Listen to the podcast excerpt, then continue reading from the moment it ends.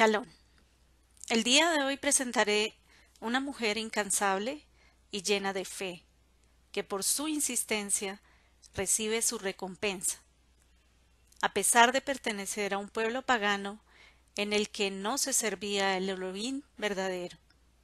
Ella es la mujer cananea, que algunos conocen como la mujer sirofenicia.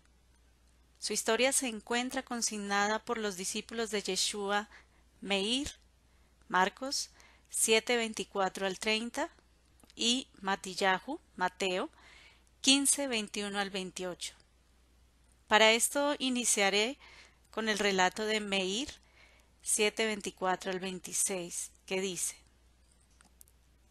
Y saliendo Yeshua de allí, se fue a la región de Tiro y Sidón, y entrando en una casa no quería que nadie supiera que estaba allí pero le fue imposible pasar sin ser reconocido, pues apenas había llegado una mujer cuya hija tenía un espíritu inmundo, habiendo oído de él, y que ahora estaba allí, vino y se postró a sus pies.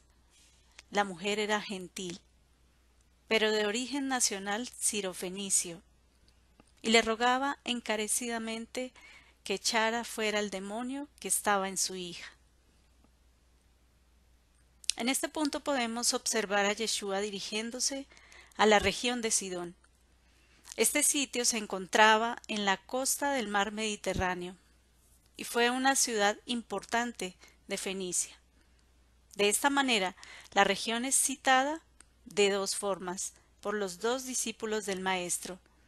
Un lugar que abarca parte de la franja de Sirofenicia que correspondía a Canaán siendo la misma región en su contexto. En tal circunstancia, aparece en el relato una mujer que había escuchado de Yeshua, e inmediatamente se entera que él está en su región, hizo tres cosas. Se acercó a él, se postró a sus pies y le rogó. Para cualquier persona, esto puede verse como algo común, en el sentido que muchas personas lo hacían pero no es así, ya que esta mujer era cananea, lo que indica de una vez un pueblo pagano y corrupto en gran manera, evidenciando que está ocurriendo algo distinto, porque una extranjera logra reconocer al hombre más prominente de Israel, el Mesías. Pero más allá de esta circunstancia, es importante señalar la reacción de Yeshua. Matillahu 15:23.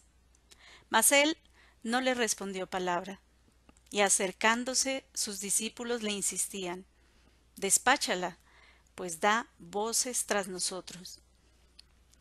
Efectivamente, los seguidores del Maestro le pidieron que la despachara, pero él no pronunció palabra. No puedo imaginar este momento para ella, que venía gritando, Señor, Hijo de David, ten compasión de mí. Mi hija está horriblemente bajo el dominio de los demonios. Cuando Yeshua responde, dijo, No he sido enviado sino a las ovejas perdidas de la casa de Israel. Esta respuesta describe inmediatamente la misión del Mesías, ir por las ovejas de la casa de Israel. Pero ella era extranjera. Sin embargo, ella, acercándose, se echó a sus pies diciendo, Señor, por favor, ayúdame. Yeshua le dijo, No está permitido tomar el pan de los hijos y echarlo a los perros. Pareciera que esta palabra fuera despectiva, pero con la ayuda del Eterno explicaremos por qué el maestro le dice que no puede echar el pan de los hijos a los perros. La comparación con los perros no tenía la intención de deshumanizar a la mujer cananea. De hecho, varias cosas se pueden decir. En aquellos tiempos, Los gentiles eran enormemente corruptos, especialmente los cananeos. No era extraño que se les dijera perros por el nivel de corrupción en el que estaban. De hecho, también esta expresión podía ser utilizada para personas dentro del pueblo, pero que su comportamiento era depravado. Recordemos lo dicho por Shaul, Pablo, de bendita memoria, en Filipenses 3.2. Guardaos de los perros, guardaos de los malos obreros, guardaos de los mutiladores del cuerpo. El perro, como tal, es un animal impuro o no permitido dentro de la dieta prescrita por el Eterno. Vallicrá, Levítico 11:27. Entre los animales que andan sobre cuatro patas, los que andan sobre sus garras son inmundos para vosotros. El perro, en la época antigua, no era la compañía precisamente del hombre, como en esta época se ve, ya que estos animales eran considerados como de carroña. Se puede leer en Chemot, Éxodo 22:31. Y seréis para mí hombres santos, no comeréis carne despedazada por las fieras en el campo. A los perros la echaréis, Melahín Aleph. Primera de Reyes 21-23. Y también respecto a Isabel, Jezabel, ha hablado el Eterno diciendo, los perros mismos se, comerán a Isabel en la porción del terreno de Jezreel. El perro también demuestra el proceder con absoluta infidelidad como lo hicieron los reyes de Jeroboam, Basa y Acab. Cualquiera que perteneciese a sus respectivas casas y que muriese en la ciudad tenía que ser devorado por los perros. Melahín Aleph 14:11. Cualquiera de los de Jeroboam que muera en la ciudad se lo comerán los perros. Melahín Aleph 16.4. El que de Basa muera en la ciudad, se lo comerán los perros. Melahín Aleph 21.24. Cualquiera de Acab que muera en la ciudad, lo comerán los perros. De perros fue rodeado el Mesías rumbo al madero. Teilín Salmo 22, 16. Porque perros me han rodeado, me han cercado cuadrilla de malignos. El perro vuelve a su vómito. Estas palabras fueron enunciadas por el proverbista en el libro de Misle, Proverbios 26, 11. Lo que quiere decir que el necio repite su necedad. También lo dijo segunda de Kefa, Pedro 2.22, porque el perro es un emblema repugnante de esos pecadores que regresan a sus vicios. Aquellas personas que piensan que son suficientemente buenas cuando en realidad son perversos. Son capaces, como estos animales, de comerse su propio vómito demostrando lo que habita en su corazón y la falsedad que les embarga. A los perros no debemos darlo santo. Matillahu 7:6. Lo más sagrado es la palabra pronunciada por el Eterno, la cual no debe ser entregada a quienes no la valoran, rechazan, no oyen o sencillamente son corruptos porque bien dijo Yeshua, y cualquiera que no reciba ni oiga vuestras palabras, al salir de esa casa o de esa ciudad, sacudid el polvo de vuestros pies. Matillahu 10:14.